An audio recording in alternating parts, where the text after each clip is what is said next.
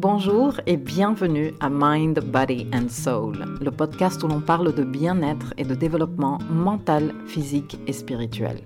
Je suis votre hôte, Milkaya, et au fil des épisodes, nous allons découvrir comment la pratique de différentes disciplines représente une vraie voie pour atteindre une vie d'équilibre et de satisfaction personnelle. Let's go!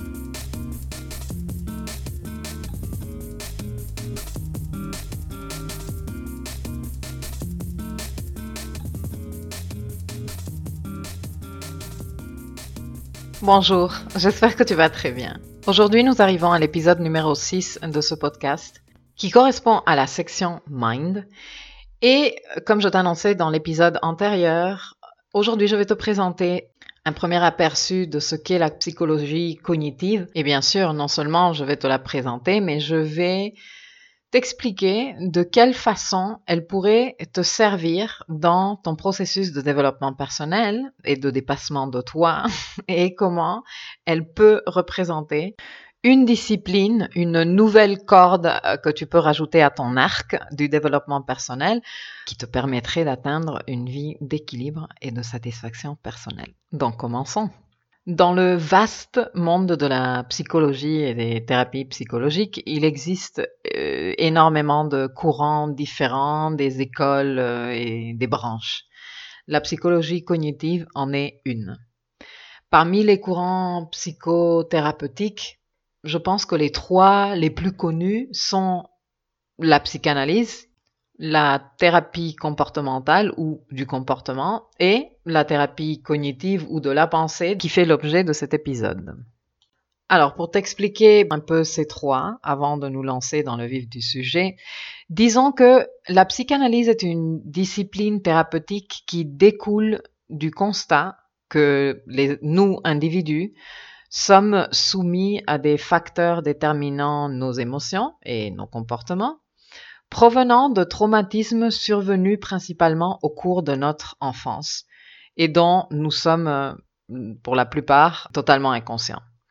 Ces facteurs inconscients peuvent être la cause d'une grande détresse ou souffrance que l'on reconnaît parfois dans certains symptômes et à d'autres moments, soit dans certains troubles de la personnalité ou traits de personnalité conflictuels, soit dans des difficultés au travail, soit dans les relations intimes ou, pour te donner un exemple, euh, pour une personne, par exemple, euh, extrêmement anxieuse, l'approche psychanalytique irait voir dans les expériences de vie de cette personne les possibles expériences traumatiques qui pourraient se trouver à l'origine d'une telle anxiété.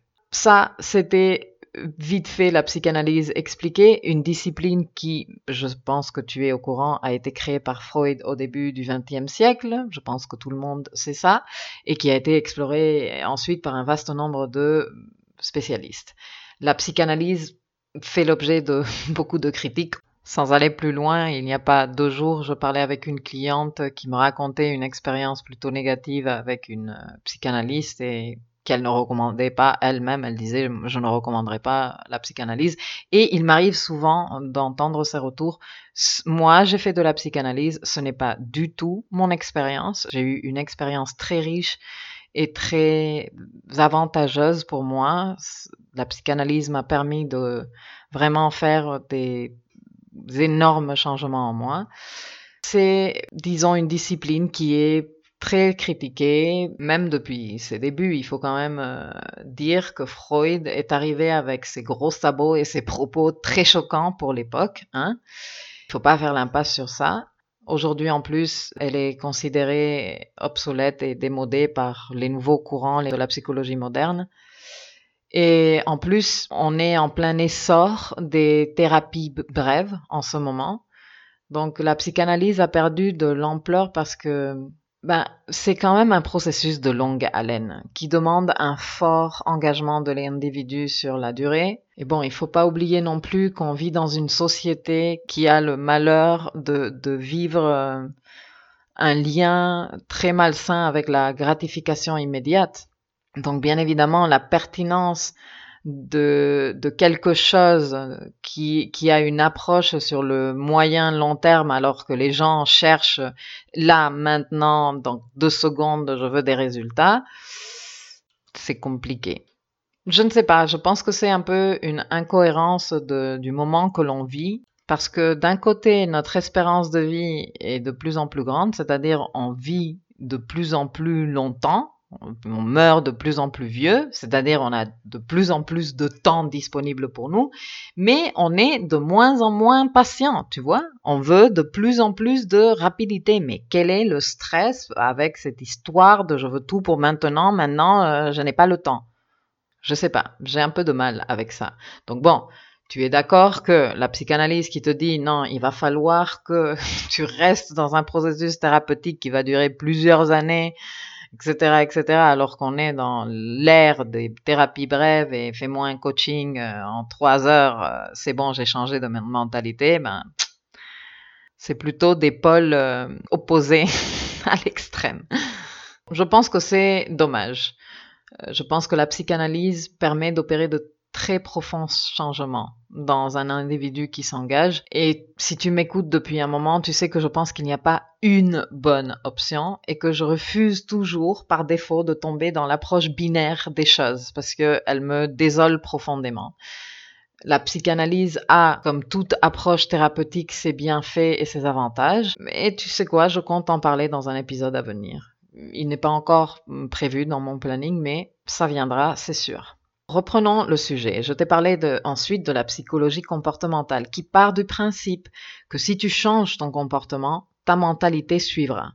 Il s'agit ici de se confronter aux situations dans lesquelles on bloque en passant par la prise d'action. Une prise d'action qui va déclencher un changement des émotions autour du sujet ou de l'affaire qui pose problème et donc qui va permettre de délier cette situation. Par exemple, dis-toi que tu as une phobie des araignées et qu'à chaque fois que tu en vois une, tu stresses, le cœur s'accélère, ça te fait tellement peur que ça te paralyse. Et c'est très handicapant pour toi. La thérapie comportementale te proposera de créer un lien différent avec les araignées, en t'exposant par exemple à des images figées d'abord, puis des images en mouvement, puis euh, en jouant par exemple avec des jouets en forme d'araignée que tu arrives à les toucher, puis en t'exposant directement à la présence d'araignées, mais de loin. Et peu à peu réduire la distance jusqu'à ce que tu arrives à t'y approcher vraiment. Et dans tout ce processus, tu vas te rendre compte qu'en fait, il n'y avait rien à craindre parce que tu vas t'habituer à la présence de l'araignée et en fait, tu changes ton rapport à ce qui te pose problème. C'est comme si tu désapprenais ce que tu avais appris dans le passé donc ton expérience traumatique, et tu reapprenais d'une approche différente à travers ton comportement.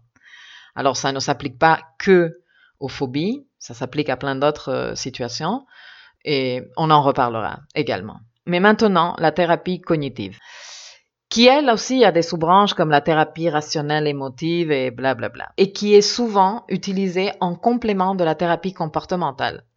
Eh bien, la thérapie cognitive défend l'idée que c'est notre flux de pensée, notre dialogue ou discours intérieur qui définit et détermine les émotions que l'on ressent et nos réactions et ou réponses à ces émotions.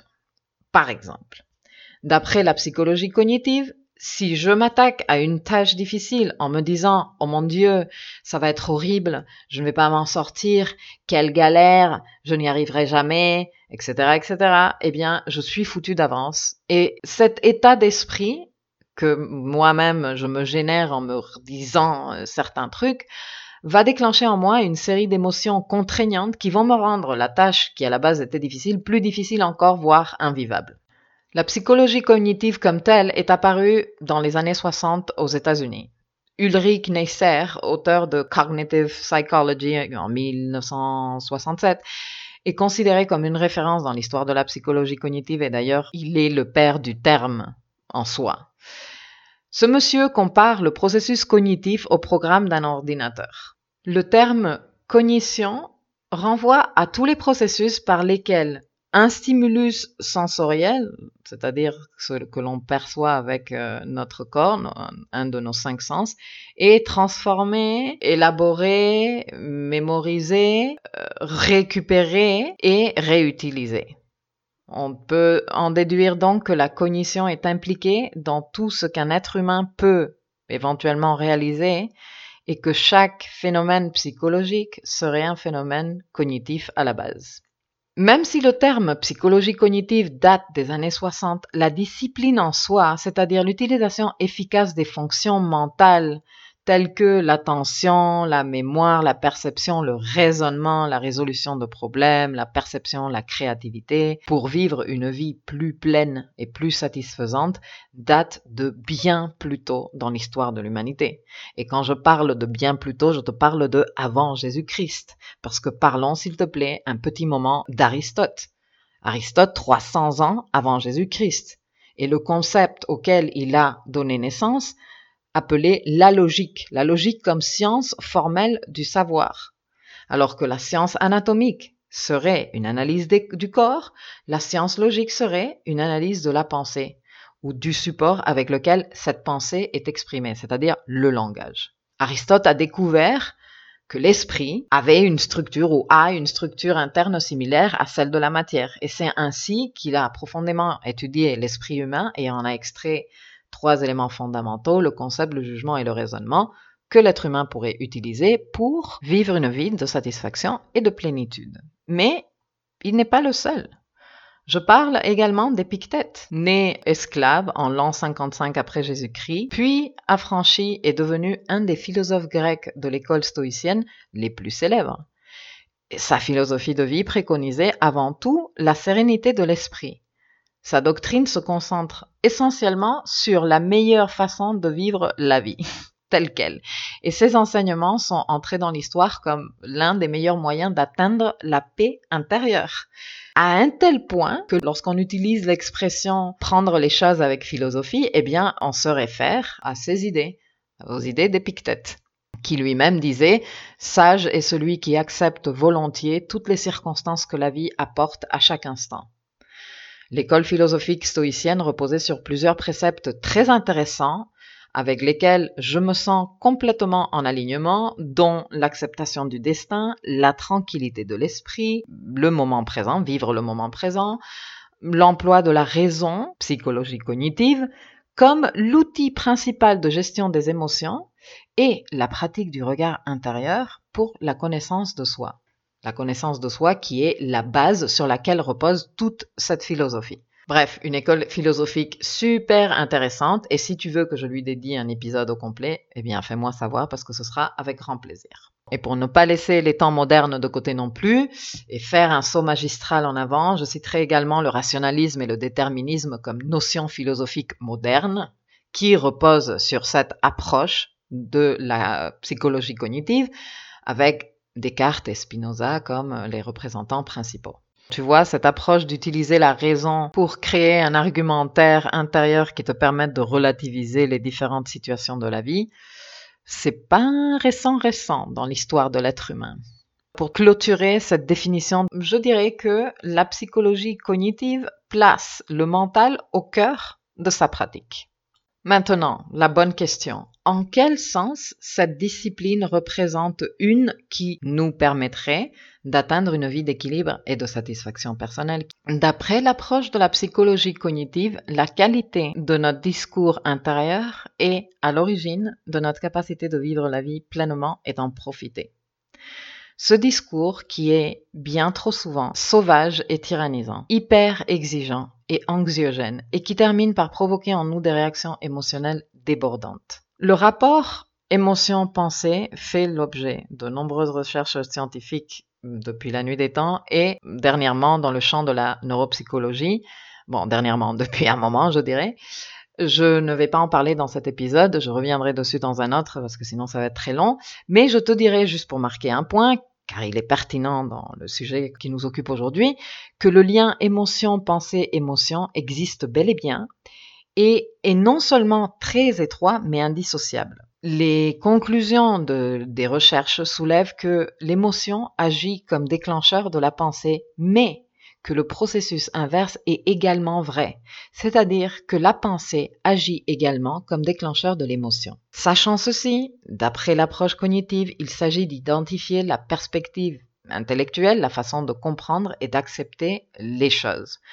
Comme disait Spinoza, justement, tout dépend du point de vue duquel on se place, de l'importance qu'on donne à la chose par rapport à l'idée qu'on s'en fait et de sa contribution à l'édification de l'ensemble. C'est super intéressant. Euh, je vais pas te le répéter parce que tu peux faire rewind et le réécouter. Mais je trouve cette perspective plutôt juste car la plupart du temps, ce n'est pas tant les événements en soi qui nous affectent, mais le récit que nous construisons au sujet de ces événements et que nous nous répétons jour après jour, semaine après semaine, année après année.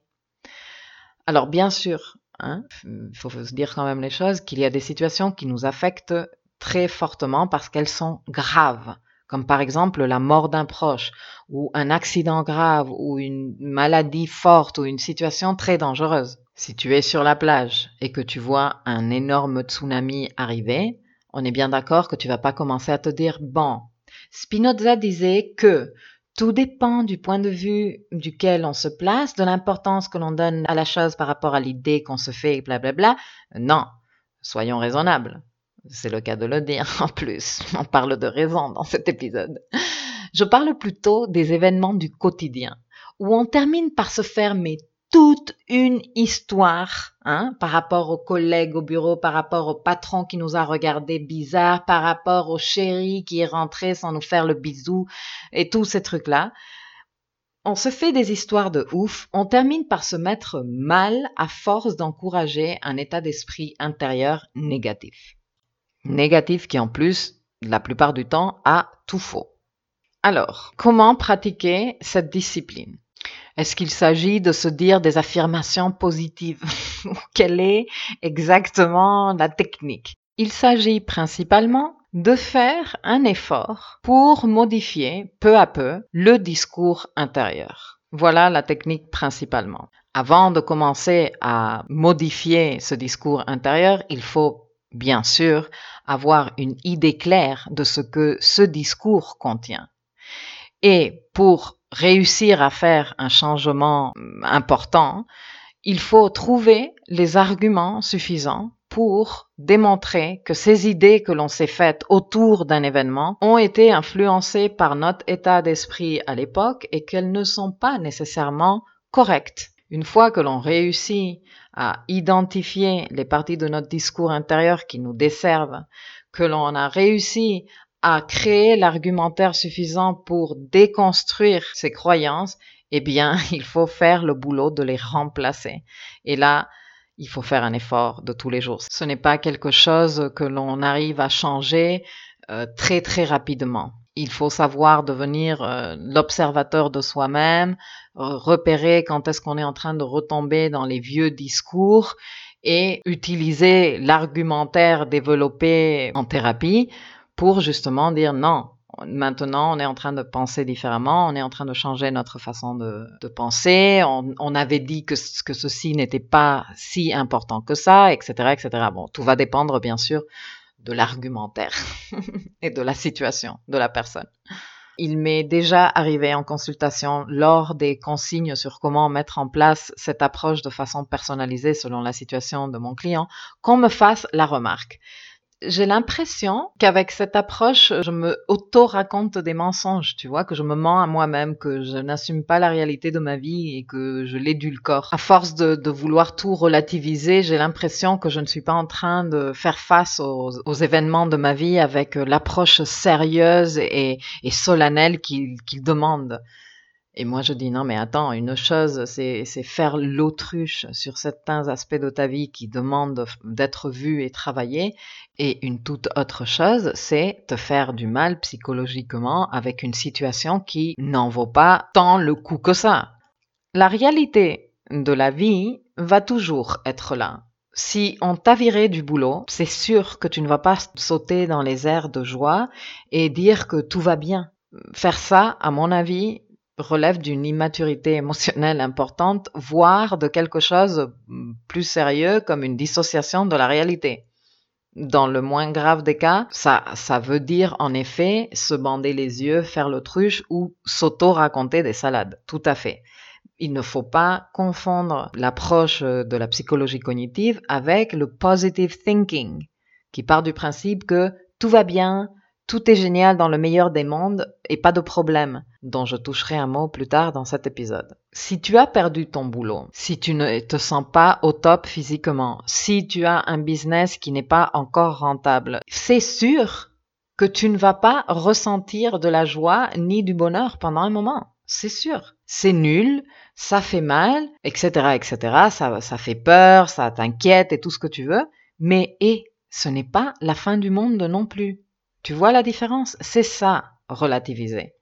Les personnes qui ont fait un travail de solidité et de force intérieure pour renforcer leur pouvoir personnel, celles qui identifient les failles dans leur discours intérieur et qui les corrigent au fur et à mesure en les réécrivant de façon à ce que ce discours intérieur les accompagne plus efficacement dans le type de vie qu'elles veulent avoir, eh bien, ces personnes-là, elles ont une caractéristique en commin, et c'est qu'elles possèdent une fantastique résilience, et qu'elles considèrent les adversités en général depuis une approche non catastrophiste. Ces personnes savent vivre le temps nécessaire de deuil, de, de, frustration, de tristesse ou de quoi que ce soit en fonction de l'émotion soulevée par l'événement. Et après, une fois le moment émotionnel vécu, elles savent reprendre contact avec elles-mêmes et avec leur capacité de se faire du bien et de rester connectées à la vie. Et elles sont encore capables d'aller plus loin. Non seulement elles ont une résilience de ouf, non seulement elles ont une force et une solidité intérieure admirable, mais les épreuves qu'elles prennent depuis une perspective non terribiliste, non catastrophiste, représentent en fait des opportunités pour prendre le recul nécessaire pour donner sa juste valeur aux choses dans leur vie. Et la plupart du temps se rendre compte qu'elles donnaient peut-être trop d'importance à certaines choses ou à certaines situations qui en réalité n'étaient pas si importantes que ça. C'est ce qu'on appelle relativiser. T'es bien d'accord avec moi? Parce que, en y réfléchissant, a-t-on vraiment besoin de temps dans la vie? N'accorderions-nous pas trop de gravité à certaines circonstances? Tu sais, moi, en consultation, un des aspects que je suis très très souvent amenée à aborder dans les premiers rendez-vous est la différence entre les besoins et les envies des personnes. Et lorsque je demande à mes coachés d'établir une liste de leurs besoins, je me rends compte que d'un côté, les besoins émotionnels sont très souvent, trop souvent, ignorés. Et de l'autre, qu'on donne un énorme poids à certaines choses ou certaines situations qui sont en général superflus. Genre, par exemple, moi j'ai besoin que mes habits soient faits en une matière en particulier, ou j'ai besoin que tout le monde me traite bien parce que je ne supporte plus les critiques. Alors, il faut faire attention à ce que l'on identifie comme besoin parce que dans notre argumentaire intérieur, c'est-à-dire les fondements, les principes et les valeurs qui soutiennent notre discours intérieur, celui qui est rabâché sans cesse, que tu l'écoutes consciemment ou pas, dans ton flux de pensée, les besoins à toi non satisfaits seront les arguments idéaux pour retomber dans la plainte, dans l'insatisfaction, dans l'amertume, ce qui ne fera qu'encourager le ton catastrophiste de ton discours intérieur. Donc je t'inviterai comme ça, comme un exercice, à faire un peu l'inventaire de tes besoins au jour d'aujourd'hui et à te rendre compte déjà, à identifier où tu en es et peut-être à commencer à relativiser par rapport à certains besoins. Nous nous exigeons et nous nous racontons tellement d'histoires qui nous mettent une pression et nous font sentir mais tellement anxieux par rapport à la vie alors que ce n'est pas nécessaire j'ai entendu tellement de choses comme j'ai besoin d'avoir un tel poste, j'ai besoin d'un tel salaire, j'ai besoin d'avoir une maison, d'avoir des enfants, d'avoir un compagnon, une compagne, d'avoir une voiture, d'avoir un rapport tel avec une telle personne. Et si je n'ai pas ça, ma vie est un vrai désastre, je suis foutu, euh, tout le monde se fout de ma gueule, personne ne m'aime, je ne vaux rien, on ne me respecte pas, ma vie ne ressemble à rien. Oula, Regarde, prenons l'exemple de j'ai besoin que tout le monde me traite bien, je ne supporte pas les critiques. Depuis l'approche de la psychologie cognitive, la première chose qu'on ferait serait démonter cette phrase avec des arguments de poids. Par exemple, j'ai besoin que tout le monde me traite bien. Est-ce cela réaliste? Sérieusement. Dans quel contexte de vie tu pourrais espérer que tout le monde, tout le temps, sans exception, te traite bien? C'est ridicule. Déjà, si tu y réfléchis, le jour où tout le monde te traiterait bien sans exception, tu serais plutôt méfiant. Tu te dirais qu'est-ce qui se passe? Pourquoi tout le monde est si gentil tout le temps avec moi? Tu vois? Ce n'est pas normal. C'est d'ailleurs complètement illogique que d'espérer que tu sois quelqu'un d'agréable pour tout le monde tout le temps autour de toi sans exception. Non, c'est pas possible. Ça d'un côté. De l'autre, je ne supporte plus les critiques. Comment ça, tu ne supportes plus les critiques? Te dire ça te met déjà dans un mécanisme de défense quand tu écoutes une critique et déjà te rend hypersensible à tout ce qui pourrait ressembler à une critique. Donc en fait, si toi, tu exprimes ça, j'ai besoin que tout le monde me traite bien, je ne supporte plus les critiques, ça veut dire que quelque part, dans ton discours intérieur, cette phrase circule avec régularité.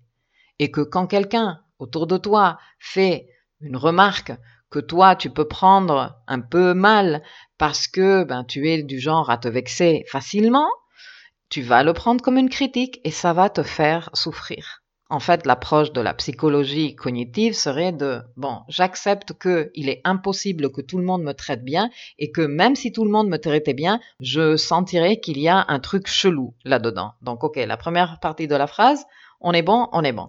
Et la deuxième, à force de me dire que je ne supporte plus les critiques, je ne les supporte vraiment plus. Mais on commence à discuter et à accepter les parties positives des critiques. Les critiques peuvent nous servir à nous améliorer, à nous remettre en question, à découvrir des parties de nous que nous avons du mal à voir. Sauf que je ne pourrai jamais avoir une ouverture d'esprit face à n'importe quelle critique si je me répète intérieurement constamment que je ne supporte plus les critiques. Donc je peux commencer à remplacer cette croyance par je m'ouvre à accepter et accueillir les critiques qui viennent à moi pour voir si elles ont quelque chose de bon à m'apporter, par exemple.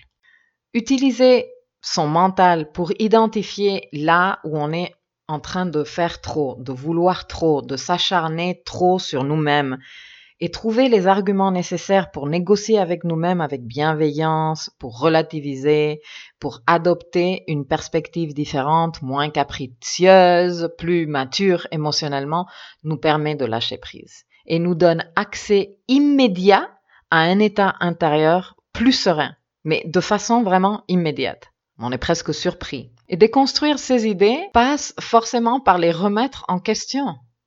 Ah, mais donc je n'ai pas besoin de me marier pour être heureux. Ben non, tu peux faire autrement. Bon là, c'est peut-être un exemple qui n'est pas très parlant parce que les mentalités ont bien évolué depuis un bon moment maintenant. Le principe est de remettre en question certaines croyances, certaines croyances qui sont vécues de façon envahissante et handicapante de notre bonheur et faire ce travail intellectuel pour repérer où tu es en train de t'exiger de trop ou d'exiger trop à la vie, à ton entourage, de mettre des barres trop hautes, de t'exiger à toi-même de façon tyrannisante, tu es d'accord avec moi, t'empêche d'être heureux ou heureuse. Alors quels sont les avantages de cette pratique? Dans notre vie quotidienne, nous ne sommes pas exposés tant que ça à des situations si horribles que ça.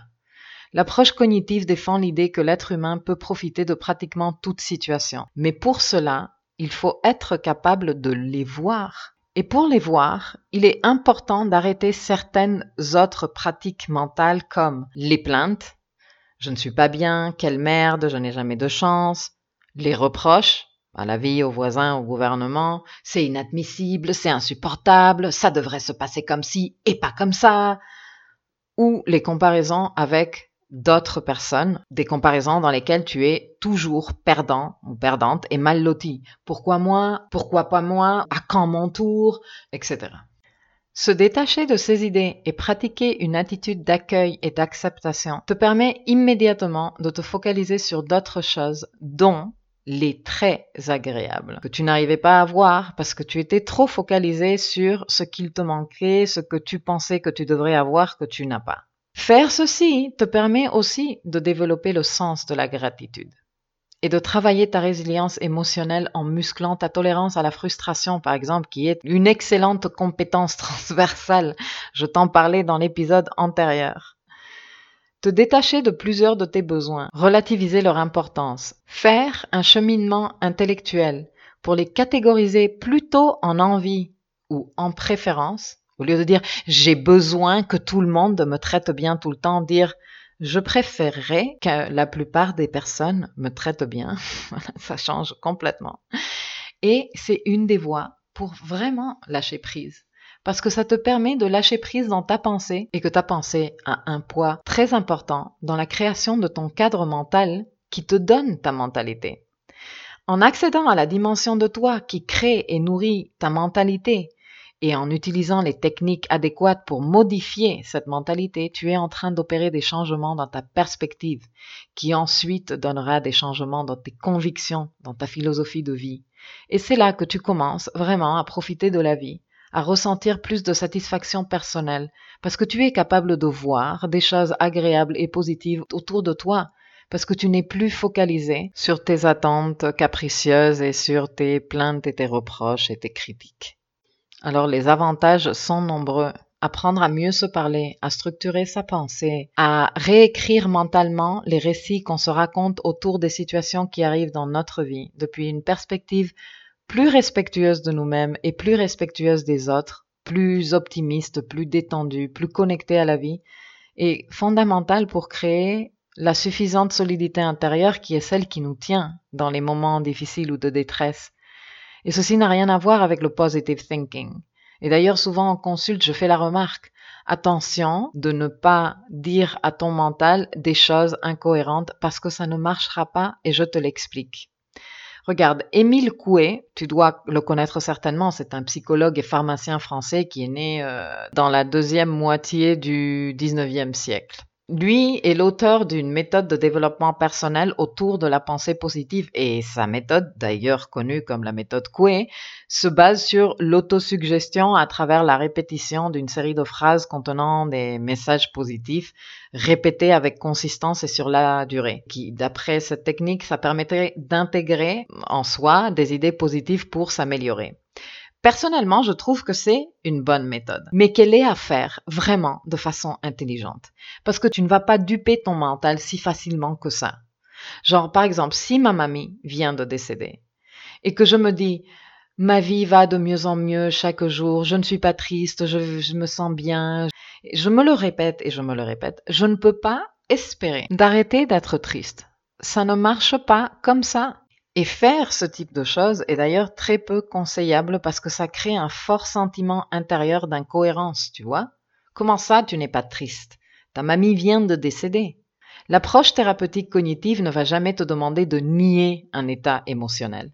Elle va te demander de prendre du recul, accepter l'événement, mais prendre du recul par rapport à cet événement de le relativiser pour que tu puisses vivre ta tristesse, élaborer l'émotion, l'intégrer sans pour autant qu'elle prenne toute la place dans ta vie à l'infini. Tu vois la différence? Prenons un autre cas.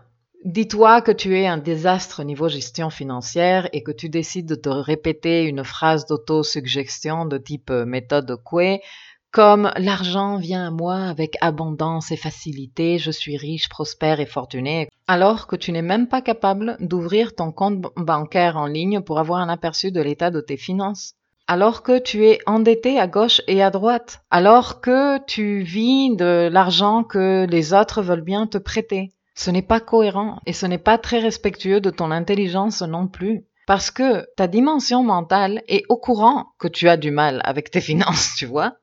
Elle sait. Donc tu peux pas venir lui raconter des balivernes. Genre non, mais de toute façon, l'argent vient à moi avec abondance et facilité. Euh, non. Il va falloir faire bien plus que ça. Alors, je ne suis pas non plus contre l'autosuggestion, mais comme je te dis, il faut vraiment le faire comme une technique complémentaire et pas comme un remède magique. Parce que moi, personnellement, je connais nombre de personnes avec des difficultés financières qui pratiquent la pensée positive à travers l'autosuggestion et qui vivent éternellement fauchés et dépourvus. Alors non, non, non, la méthode de l'autosuggestion ne marche pas comme ça non plus. Elle fait partie d'un tout, d'une stratégie multidisciplinaire qui est celle qui, à mon avis, fonctionne le mieux. Avec l'approche thérapeutique cognitive, on peut adapter les méthodes d'autosuggestion, comme la méthode Coué, en créant des phrases qui correspondent vraiment à l'état dans lequel on se trouve, Pour cela, il faut avoir pris conscience de l'état dans lequel on se trouve, l'accepter et l'assumer pour pouvoir faire avec et construire autre chose à partir de là. Pour reprendre par exemple euh, l'exemple de la personne qui a des problèmes avec ses finances, une phrase efficace pour démarrer serait plutôt Je suis en train d'apprendre à donner à mes finances l'importance qu'elles méritent, par exemple, ou J'apprends à m'occuper de mes finances, ou M'occuper de mes finances m'aide à me sentir stable et en sécurité. L'autosuggestion en elle toute seule ne marchera pas. Il faudra également prendre des actions cohérentes avec les phrases que l'on répète je pense que tu auras compris que la psychologie cognitive prône avant tout la cohérence. Réalisme, dialectique et cohérence. Réalisme pour accepter les choses telles qu'elles sont et ne pas les colorer en rose. Dialectique pour construire un argumentaire raisonné et solide qui te permette de construire au fur et à mesure une philosophie de vie basée sur des convictions visant à renforcer ton esprit. À travers l'approche cognitive, tu te formes à bâtir un discours intérieur qui te fasse sentir plus fort, plus solide, plus serein, plus heureux, plus joyeux. Pour terminer, quelles seraient les limitations de la psychologie cognitive? Eh bien, personnellement, je pense que l'approche cognitive employée toute seule peut s'avérer incomplète pour entamer et réussir un vrai changement intérieur. Dans la démarche intellectuelle des personnes en général qui se remettent en question, il existe le besoin de comprendre euh, des pourquoi, des comment, etc., de faire contact avec certains souvenirs et, et certaines expériences du passé et de sentir que la souffrance et la détresse vécues à l'époque étaient légitimes et valides. Et lorsqu'on est dans cette perspective, il n'est pas évident de relativiser tout le temps. Ça, d'un côté.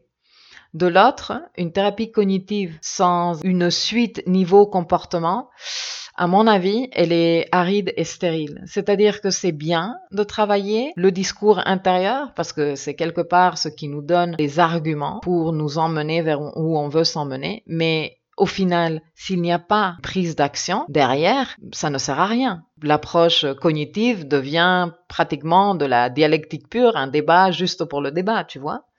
Une prise d'action logique et cohérente qui donne suite à ça serait vraiment important.